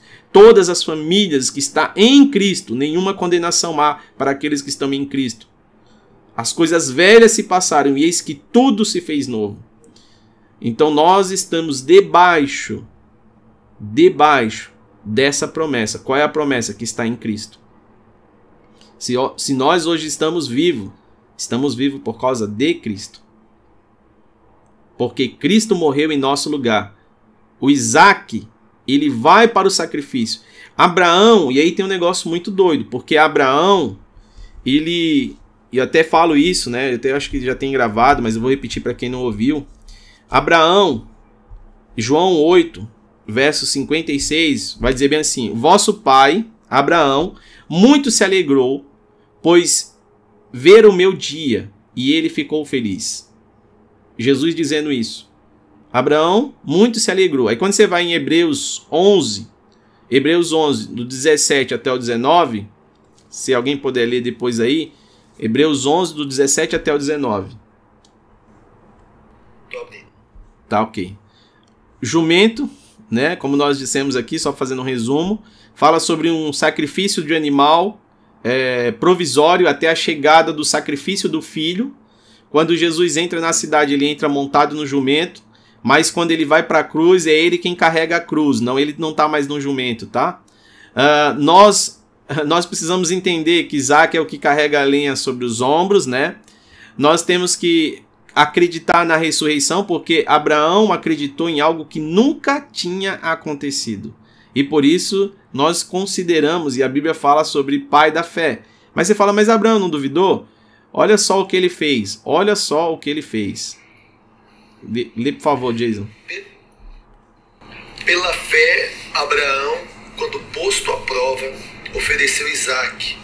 Estava mesmo para sacrificar o seu unigênito, aquele que acolheu alegremente as promessas, a quem se tinha dito: Em Isaac será chamada a tua descendência, porque considerou que Deus era poderoso até para ressuscitá-lo dentre os mortos, de onde também, figuradamente, o recobrou. Abraão, por isso que ele diz para aqueles dois servos, né? Nós voltaremos. Ele estava indo para sacrificar e pela fé ele disse o seguinte, ó, eu vou não não tá escrito isso, né? Eu tô conjecturando aqui.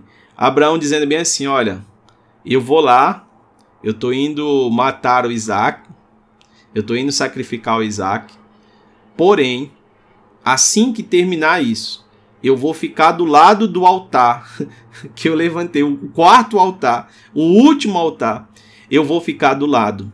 Eu vou ficar aos pés da cruz. E aqui eu vou clamar a ele pela ressurreição do meu filho. Então Abraão é o pai que vê a ressurreição do filho. O que aconteceu com Jesus? Ele ressuscitou. Olha o que o livro de Hebreus vai nos dizer aquele que recebera as promessas ofereceu o seu filho unigênito. Aquele que recebera as promessas ofereceu o seu filho unigênito. Deus faz uma promessa a si mesmo. Em Isaac será chamada a tua descendência. Ele está falando com Abraão. Considerou que Deus era poderoso para até dentre os mortos o ressuscitar. E daí também em figura, ele recobrou. Então Abraão, ele já está trazendo luz sobre a ressurreição do filho. Por isso que ele vai lá. Aí você fala, Jean, mas Jesus quando veio na Terra ele deu uma chave. Eu vou, eu vou confessar aqui um, um, um pecado, pastor Adilson. Eu já, eu já matei os meus pais. Não sei se alguém tem coragem pra. Mas um dia meu pai ele me bateu, né? E eu fiquei com tanta ira que eu desejei a morte dele. E como que eu sei que eu fiz isso? Porque quando Jesus veio à terra, ele disse: Olha, deixa eu te falar como é que você mata uma pessoa. Aqui para vocês é quando a pessoa não tem mais vida. Mas para mim, quando você desejou a morte dela, você já o matou. Para mim, é um pouco diferente. Para vocês, quando vocês cometem um adultério, aí você considera isso como adultério. Mas para mim, no meu reino, quando você desejar uma mulher, você já adulterou. Então, trazendo isso, trazendo as explicações do reino, Abraão, por obediência, desejou matar Isaac. E quando ele desejou, ele matou Isaac. Na sua mente, ele já estava com Isaac morto e por isso que ele acreditava na ressurreição. Na mente de Abraão, o ato já tinha acontecido, até que um anjo interrompeu. Na mente de Abraão, ele já tinha feito, e Jesus nos, nos trouxe luz e entendimento, dizendo o seguinte: ó, quando você pensar, no meu reino é um pouco diferente. Quando você pensar, você executou. E Jó vai revelar isso sobre Deus. Ele vai dizer bem assim, ó: "Bem sei que tudo podes e que nenhum dos teus pensamentos pode ser impedidos, porque quando Deus pensou algo sobre você, significa que Deus já fez. Não é que Deus vai fazer. Quando vem na mente dele, já está terminado. Já está acabado. Pode ficar livre aí, meus irmãos, para comentar, pastora Dias. É, é interessante dizer também a que a vida para Deus já é concebida também é, desde o ato, né? A gente fala, tem, eu vivi esses dias falando sobre notícias de aborto e tudo mais. Para nós cristãos, a vida é desde o ato, porque mesmo antes de se ter a consciência, a vida já foi concebida em Deus, né? Então, para nós cristãos é abominável sim a, o aborto por essa questão, né? Porque Deus ele é prévio, né? Deus ele não ele não prepara, ele já preparou, né? Ele age é, como eu posso dizer, ele age antecipadamente, podemos dizer assim, né? Por isso que o nosso pensamento declara as nossas ações, né? Hum. Ele conhece o nosso pensar hum. antes do nosso agir e a criança ela é concebida, ela já tem vida desde o ventre, né? Desde a concepção, ela Deus já conhece aquela criança já. Ó, oh, lê, lê, por favor, pastor Adilson, não sei se só pode falar agora, é Gênesis capítulo 22, o verso 15. Vamos lá, Gênesis 22, 15. Então do céu bradou pela segunda vez o anjo do Senhor Abraão e disse: Jurei por mim mesmo, diz o Senhor, porquanto fizesse isso e não me negaste o teu único filho. É, aqui. É, é, é, aqui tem uma chave. Como um anjo vai jurar por si mesmo? Lembra aquela conversa que Adão estava ouvindo? Ele disse bem assim: Eu ouvi a tua voz e eu me escondi. Naquele momento, Deus está fazendo um juramento a si mesmo. Deus ainda não tinha falado com Adão, mas ele já estava no caminho eu até, eu até faço essa conexão quando Isaías, né? Isaías vai dizer assim: pelas suas pisaduras nós fomos sarados. Deus permite que Adão ouça suas pegadas até para sarar ele, antes mesmo de chegar. Mas antes mesmo de chegar, também Deus está fazendo um juramento no meio do caminho. Porque aqui, olha um detalhe: quando você vê na Bíblia, que tem uma chave, quando você vê na Bíblia assim, então disse um anjo. Então um anjo apareceu. Quando a Bíblia coloca um anjo, é qualquer anjo. Isso fala sobre um anjo mesmo. Agora, quando a Bíblia fala bem assim, o anjo, aí não é qualquer anjo. Porque ela está se referindo a o anjo. É a mesma coisa que dizer bem assim, ó, aquele ali é o cara. Não é qualquer um. É o. Quando eu quero colocar o o, é para dar um ênfase dizendo bem assim: ó, isso aqui não é qualquer um. Então o anjo não jura a si mesmo, não está falando de qualquer anjo. Pela segunda vez apareceu o anjo. Porque pela segunda vez, ele vem pela primeira e ele vem pela segunda. Nós temos a vinda de Cristo e nós temos a segunda vinda. Nós temos aqui pela segunda vez, o anjo do Senhor chamou o anjo do Senhor chamou do céu Abraão e disse: Juro por mim mesmo. Irmão, palavra de anjo não pode jurar a si mesmo.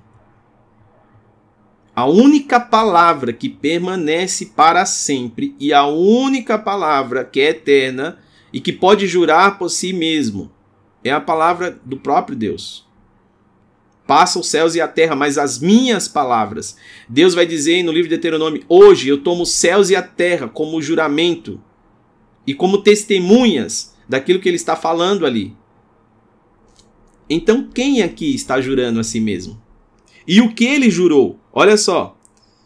Ele jura por si mesmo e declara o Senhor que por ter feito o que fizeste, não negando seu filho, o seu único filho, esteja certo de que abençoarei e farei os seus descendentes tão numerosos como as estrelas dos céus e como a areia do mar.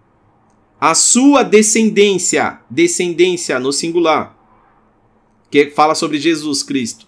A sua descendência conquistará a cidade dos que lhe foram inimigos. E por meio dela, todos os povos da terra serão abençoados. Deus está fazendo um juramento. E olha o juramento. Porque você me obedeceu. Então voltou Abraão e seus servos, e juntos partiram a Berseba, onde passou a viver. Pastor Adilson, se tu quiser colocar algo, Jason, ou se alguém quiser comentar. Eu, vou... eu quero só aproveitar já para dizer o seguinte: observe uma coisa importante. Abraão rodou, rodou, rodou, rodou, rodou, né? Aí agora aqui, Deus fala assim, fixou residência. Porque, assim, fechou o ciclo, vamos chamar assim. Fechou o processo, fechou o livro. Né? Estou fazendo só figura de linguagem aqui. Então ele agora ele fixa, porque ele diz agora sim, está consumado. Pode parar, porque já está tudo pronto. Agora ficou pronto. Observe que Jesus também anda daqui, anda dali. Observa ele, né? ele anda, anda, anda. Chega um ponto que ele né, morre, faz o sacrifício, depois do sacrifício. Ele fixa. Ele fixa a residência do próprio Pai. Então aqui é também uma, uma apontamento claro, peremptório, de que Jesus foi para Deus e fixou residência. Aí ele diz o quê? Eu vou subir, né? Eu vou subir, porque para subir tem que ter vindo de lá. E vou preparar moradas. Então vocês vão fixar residência agora em mim. O texto está dizendo: vocês vão viver em mim, vocês vão agora viver dentro de mim. Vocês vão viver junto comigo. Eu sou a morada. Observe aqui a morada. Está falando aqui onde fixou residência. Então agora fixou, fechou o sacrifício. O sacrifício foi completo.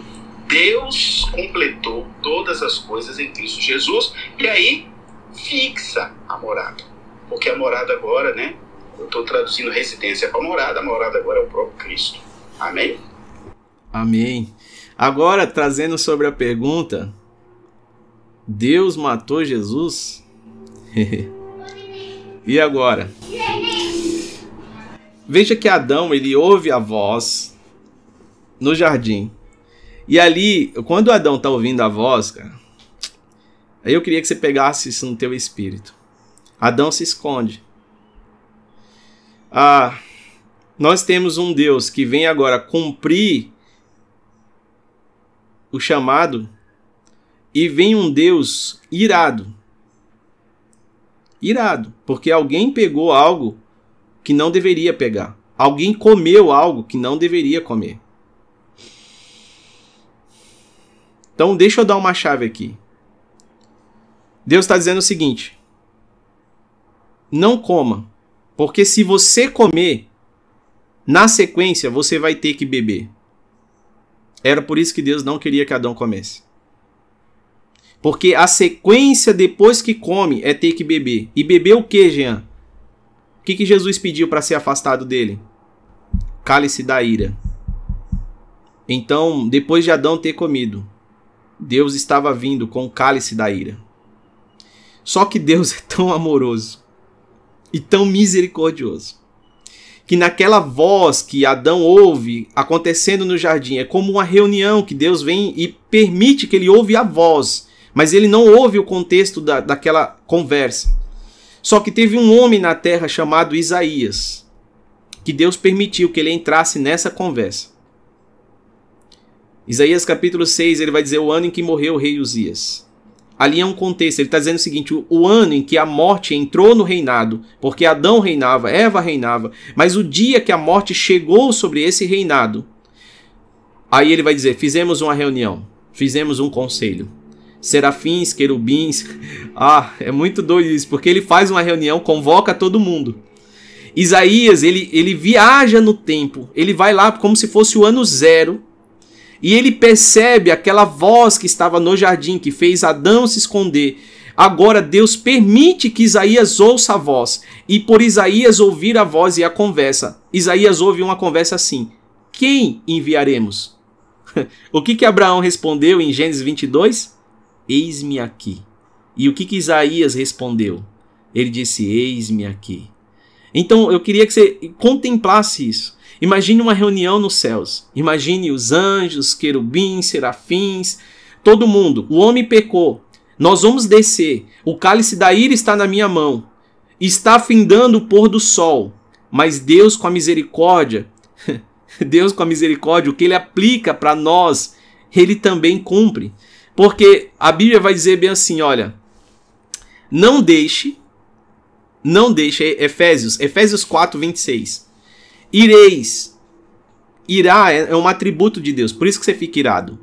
Mas ele diz: ireis, mas não pequeis. Não se ponha o sol sobre a vossa ira. Por que, que você acha que Deus chegou no jardim antes da viração do dia? Antes do sol se pôr. Deus estava dizendo: Olha, eu estou com o cálice da ira. E a conversa aqui, que você ouviu a voz, eu vou explicar isso em Isaías. Eu vou explicar isso em Hebreus capítulo 4. Porque vai dizer bem assim: olha o que Deus vai dizer, eu vou até ler aqui. Hebreus, quem pode ler em Hebreus 4, 3? Olha a conversa que Adão Adão estava dizendo, eu ouvi sua voz, né? Agora a gente vai entrar um pouquinho mais nessa voz aqui. Hebreus capítulo 4, 3. Nós, porém, que cremos, entramos no descanso conforme Deus tem dito. Assim jurei na minha ira, hum. não entrarão no meu descanso, embora certamente as obras estivessem concluídas desde a fundação do mundo. Porque em certo lugar se disse no tocante ao sétimo dia. A continuação não, já. Isso, isso. Aqui, aqui ele está dizendo bem assim, ó. Assim jurei na minha ira. Então Deus, quando ele vem ao jardim, ele está dizendo o seguinte: Adão, é, deixa eu trazer no, no, mundo espiritual aqui, deixa eu te falar o seguinte: eu estou vindo com o cálice da ira. E como você comeu depois de comer você vai ter que beber. Cara, isso é tão forte, tão forte. Porque quando Jesus veio à Terra, ele ensinou a sequência da Santa Ceia. E sabe qual é a sequência da Santa Ceia? Primeiro você come o pão, depois você bebe o cálice. Deus estava dizendo o seguinte: o diabo sabia, Abraão. Adão, só que a sua sorte, Adão, é que na nossa reunião, no nosso conselho, Isaías, ele disse: Eis-me aqui, Senhor, envia-me a mim. E eu disse para Isaías: Isaías, você não pode ser. Mas por você se propor, Isaías, eu vou te revelar aonde o filho vai nascer. Escreve aí, Isaías, a conversa que você está vendo aqui nessa reunião. Você vai dizer qual é o nome dele. Você vai dizer o que ele carregará nos seus ombros. Isaías, você vai dizer a localização dele. Isaías, você vai escrever inclusive as palavras quando ele chegar ao templo, ele vai ler o livro de Isaías e vai dizer bem assim: O Espírito do Senhor está sobre mim e me ungiu. Isaías, o seu livro, Isaías, vai ter 66 capítulos, porque isso é uma mini Bíblia, porque a Bíblia também tem 66. Isaías, você é o cara que ouviu o meu coração e disse: Eis-me aqui, assim como Abraão disse: Eis-me aqui. Então, Isaías, eu vou revelar a você tudo o que vai acontecer. Não pode ser você, mas o meu filho disse: Eu tomo o cálice da ira. Por isso que ele disse: Pai, se for possível, faça de mim esse cálice. Aquela pergunta. Deus não estava, Jesus não estava dizendo bem assim, eu não quero tomar, não. Ele estava fazendo uma pergunta de maneira pedagógica, dizendo o seguinte: Pai, eu vou fazer essa pergunta aqui para que o Jean entenda que não era possível ele tomar esse cálice. Que não era possível Adão tomar esse cálice. Só eu poderia fazer isso. Pois eu sou o cordeiro que tira o pecado do mundo. Então eu estou disposto a beber o cálice da ira. Aí a pergunta é: então Deus, antes de matar Adão, Deus matou Jesus. Vamos ler em Isaías. Isaías 53, 10. Tem uma diferença entre Jesus e Cristo, tá? Jesus, o corpo. Cristo, Deus, dentro do corpo. Lê Isaías 53, 10. 53, 10? É.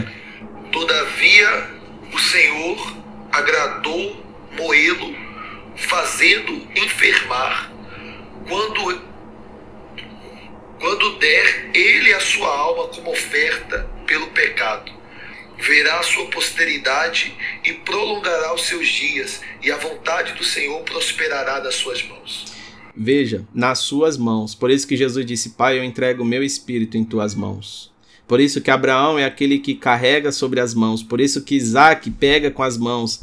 E tudo aponta para as mãos, porque Deus agora está dizendo: olha, Abraão, Adão, antes de eu trazer a condenação e revelar o que vai acontecer, eu preciso fazer algo. E nessa reunião, que foi antes o cordeiro que foi morto, antes da fundação do mundo. Isso é muito doido. Eu sei que para algumas pessoas isso é muito loucura. Mas o que Deus está dizendo é o seguinte, Isaías 53, 10. Todavia, o Senhor agradou em moê-lo. O que, que é moê-lo? Morte. Fazendo-o enfermar, quando a sua alma se puser por expiação do pecado. por quê? Porque antes dele, dele fazer isso, Jesus reuniu seus discípulos e disse bem assim: Olha, eu muito esperei por esse momento. Qual era o momento? Mateus capítulo 26, o verso 26 e o 28. Se alguém puder ler, Mateus 26, o 26 e o 28. Veja que o próprio Deus está dizendo o seguinte: agradou moê-lo. Quem moer? Quem? A Jesus, o Filho. Enquanto comiam, tomou Jesus um pão e, abençoando, o partiu.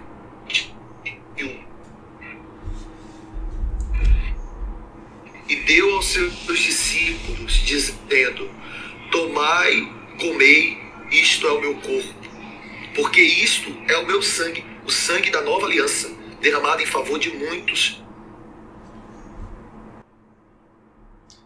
O que, que ele fez primeiro, o Jason? Ele primeiro deu o pão ou ele primeiro deu o vinho?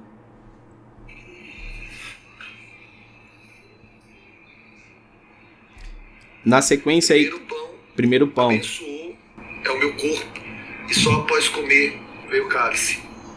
Então, o pão é o resgate do corpo, o vinho é o resgate da vida. Assim como o primeiro homem, Adão, comeu e agora ele precisava beber o cálice da ira, porque toda vez que você come, você vai precisar beber. Você já viu alguém comer e não beber, seja sal ou seja açúcar, você vai precisar beber. Isso é natural no teu corpo. Sempre que você come, você vai precisar beber. Então Deus estava dizendo o seguinte: você comeu algo que não poderia comer, então agora você vai beber algo que você não suportará beber. Por isso que Cristo se antecipou desde o Éden. Por isso que havia uma sentença para Adão morrer. E quando Deus chega no jardim, Adão morreu? Não. Por que, que Adão não morreu? Aí tem uma uma tip, uma vamos dizer aqui uma um exemplo do que ia acontecer lá na frente. Quem que morreu primeiro, Adão ou o filho de Adão? O filho de Adão. Por quê? Porque Deus já estava sinalizando o seguinte: Adão, Jean, antes de você morrer, o filho morre em teu lugar. E sabe por que o filho morreu? Porque o filho construiu um altar. Por isso que nós estamos falando de quatro altares. Abraão construiu o último altar, que foi oferecer o filho a Deus. E o filho de Adão ofereceu um altar ao Senhor, e quando ele ofereceu aquele altar ao Senhor, ele morreu. E quem matou o seu irmão? Quem matou Jesus? Fica a pergunta. Isaías ele vai responder. Isaías é alguém que se colocou, irmãos. Isaías capítulo 6, se você ler com profundidade, ali é só um plano de fundo para a história do rei Uzias. Mas o que está acontecendo ali é muito antes do rei Uzias. É muito antes, muito antes. Quer ver? Vamos pegar Isaías 6. Eu não ia ler aqui não, mas... Pastor Adilson, se eu tiver por aí, quiser... Ok, firme não. Amém. Pode, pode contribuir aí, tá, meu pastor? Sobre o que o senhor falava, pastor Jean, no Isaías 53, quando fala sobre o Senhor Jesus tomar sobre si as nossas dores, enfermidades, transgressões é, a Bíblia fala no verso 5 que ele foi moído pelas nossas iniquidades, né? Que de fato tirou a vida, né? Foi a, o ser moído pelas iniquidades e o castigo que nos traz a paz estava sobre ele, né? Aprove Deus. Quem foi que quem foi que matou Isaac em si? Abraão. Aí você fala, mas, mas espera aí, o anjo não apareceu e disse, não faça isso. Aí lá em Hebreu você vai ver o seguinte: Abraão acreditava na ressurreição. Porque na, na mente de Abraão, ele já tinha matado Isaac. Mas é que o Isaac morrendo não salvaria nós. Mas Cristo morrendo salvaria nós. Então veja que ele não permite, porque ali apontava para Cristo. Mas tudo que Abraão e, e, aconteceu entre Abraão e Isaac ia apontando para Cristo o tempo inteiro. O jumento, os dois servos, que é o Antigo Testamento, o Novo Testamento, que representa também a lei, os profetas. Tudo a lenha, o Isaac carregando a lenha, que é Jesus carregando a cruz. Tudo, tudo, tudo aponta o monte que eles fizeram a oferta, o altar ao Senhor, é o monte onde Jesus estava ensinando aos 12 anos de idade, onde está hoje. Porque isso fala sobre os altares, né? Nós falamos sobre os quatro altares aqui desde o início. Então, o que nós temos aqui, o que Deus, o que Jesus revelou, irmãos, não está valendo a partir de hoje. O que Jesus revelou já estava valendo desde a eternidade. A palavra de Deus ela não é imutável.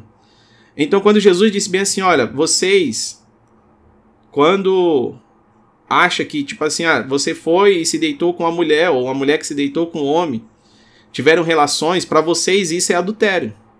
Hum. Mas no meu reino, quando você imaginou isso, você já adulterou. Então, no meu reino, quando você imaginou matar alguém, você já cometeu um assassinato. É forte isso, mas é uma realidade. E não foi eu que disse, foi o próprio Cristo, né? Então Abraão, ele acreditou na ressurreição.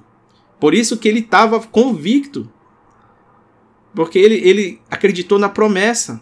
Se Deus disse que esse é o meu filho, a quem eu amo, e que dele nós temos uma semente, e essa semente vai, vai prosperar sobre toda a terra, e dele e dele provém o Messias, que é abençoado todas as nações e todos os povos da terra através de Cristo, porque não existe esse negócio que todos são filhos de Deus, nós falamos aqui no início, isso não existe, a Bíblia mostra, não é todo mundo que é filho de Deus. Deus tem um único filho.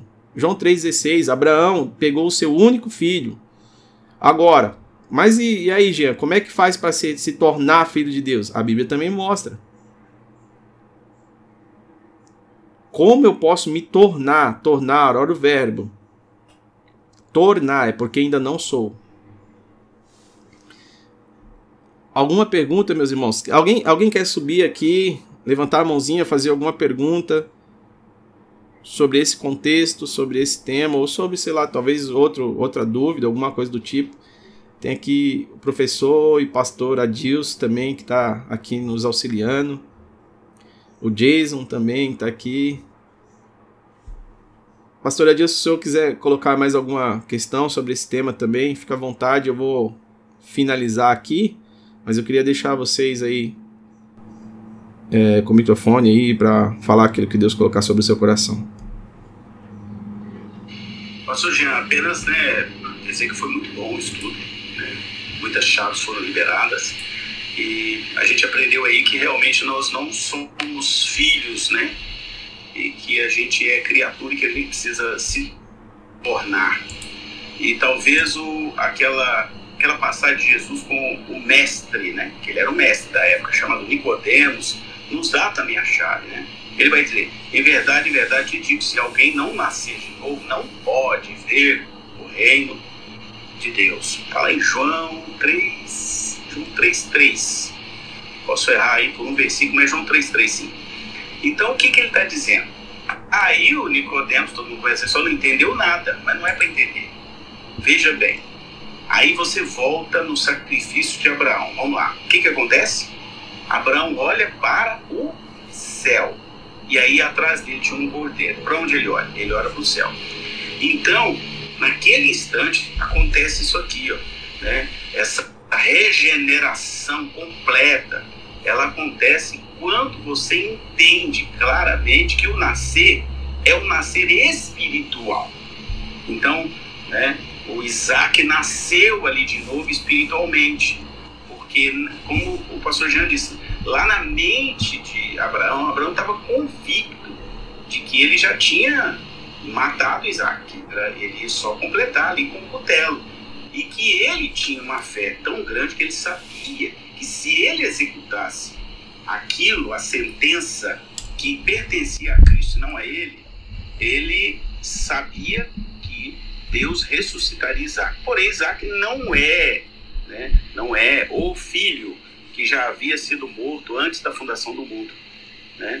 Por isso que é, precisamos compreender essa chave chamada nascer de novo. Não é nascer de novo né, pela carne, é o nascer pelo Espírito. Por quê?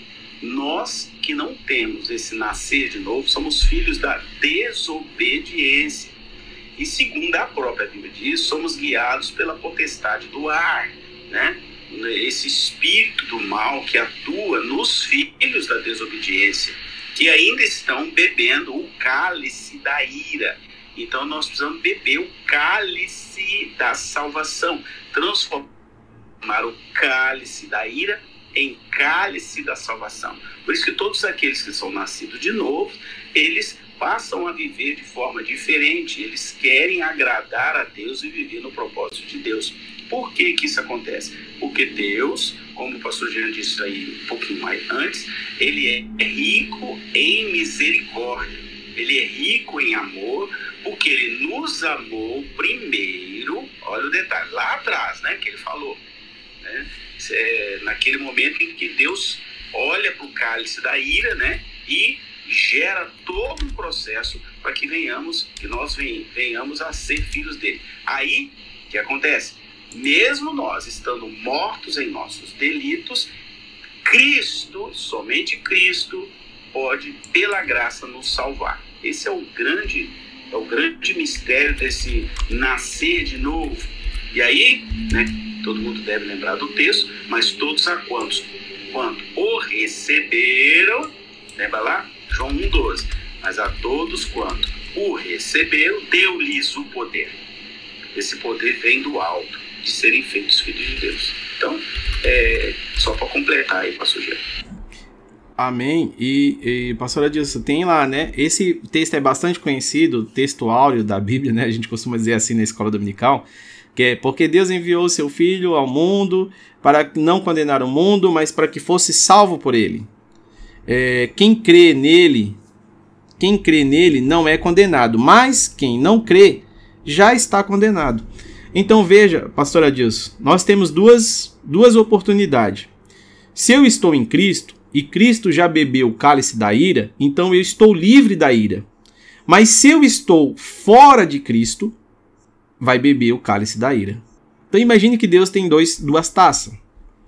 Aquele que já bebeu o cálice da ira, que é o próprio filho, e o filho nos deu o cálice da salvação, porque ele bebeu por nós, e agora ele nos deu o cálice da salvação, ele está dizendo, mas quem não beber o cálice da salvação já está condenado.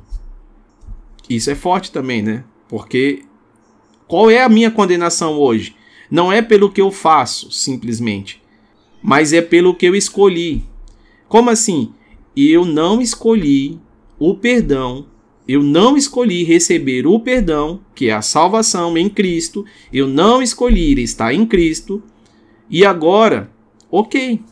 Então você está disponível para beber o cálice da ira. Porque o cordeiro, que é mansinho, o cordeiro, que a gente vê ele como mansinho, a Bíblia diz que esse cordeiro também se ira.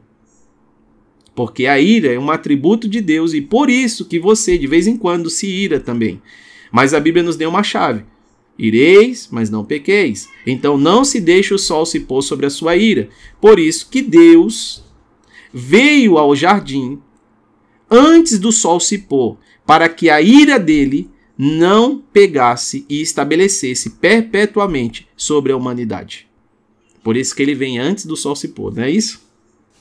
Amém, pastor. Posso só liberar mais uma chave? Pode. Prometo que é a última. Lembra lá do texto de João, vai dizer assim: Jesus, pois, lhes disse, na verdade, na verdade, quando Jesus fala na verdade, na verdade, ele está se remetendo ao eterno, ao espiritual. Vos digo que se não comerdes a carne do Filho do Homem e não beberdes o seu sangue, que esse sangue é da salvação, não, não tereis vida em vós mesmos. E ele continua dizendo assim, ó, quem come a minha carne e bebe o meu sangue tem a vida eterna. E eu, olha, olha a chave, o ressuscitarei no último dia.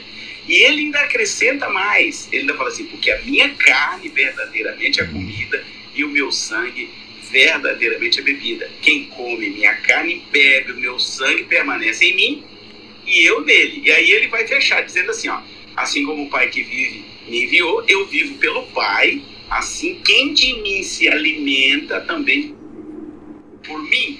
Este é o pão que desceu do céu, não é o pão dos vossos pais, que comeram apenas o maná e morreram. Quem comer este pão viverá para sempre. Amém. Assim eu encerro.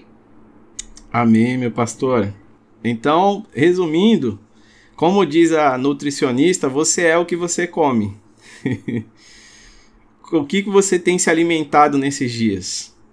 Porque para Deus, o que você se alimenta vai determinar se você está vivo ou se você está morto.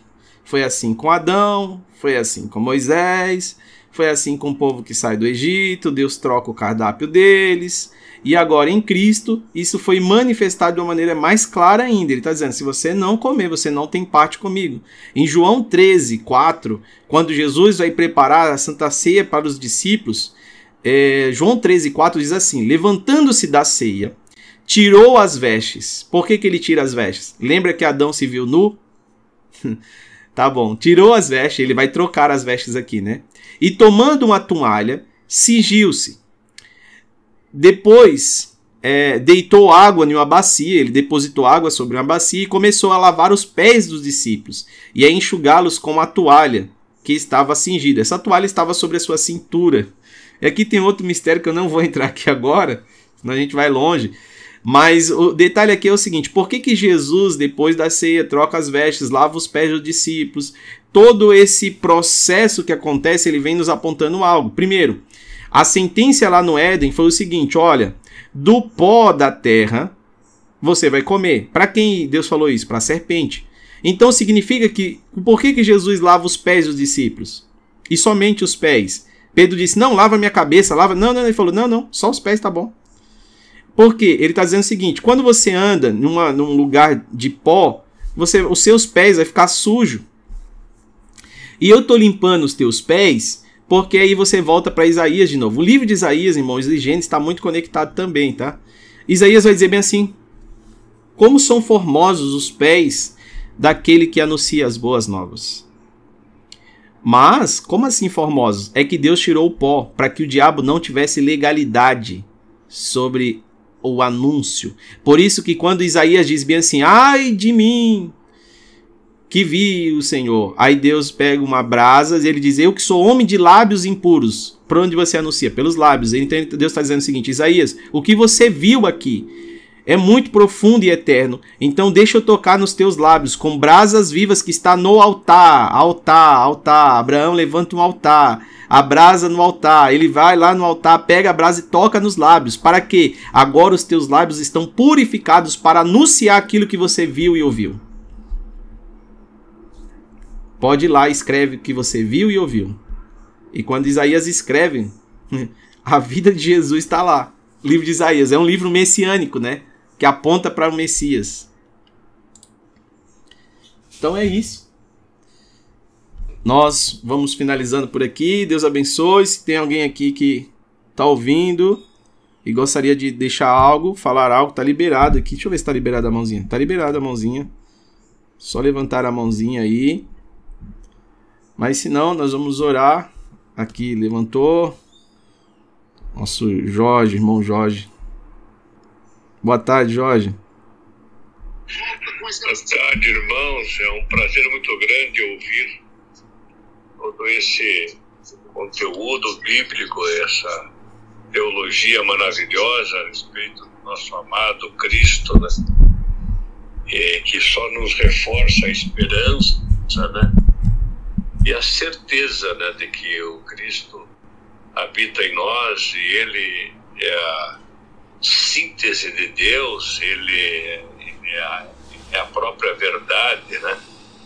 a verdade é uma pessoa, né? E a própria realidade, a realidade é uma pessoa, e a própria vida, que a vida é uma pessoa, né? Então, é todo esse conjunto de conhecimentos, né, que revela o mistério do, da fé, né? Muito bom, né? A gente tem experimentado isso eu até digo o seguinte, que pelo menos da minha parte, assim, eu tenho sido alvo de muitas bênçãos, muitas graças do Senhor, é, mas assim, de fato, a graça como definição de um favor imerecido é extremamente, no meu caso, assim, verdadeira, né? É, eu fico constantemente constrangido, é, e eu vejo o seguinte também, né, constrangido com tantas bênçãos que o Senhor tem, tem me dado, né, onde eu constato facilmente que não há mérito de, de, de hipótese nenhuma. Né, e vejo que a grande realidade que existe, o que, que é? Quando se fala em realidade, a grande realidade é Deus, né? Deus é a realidade, né? Em Cristo.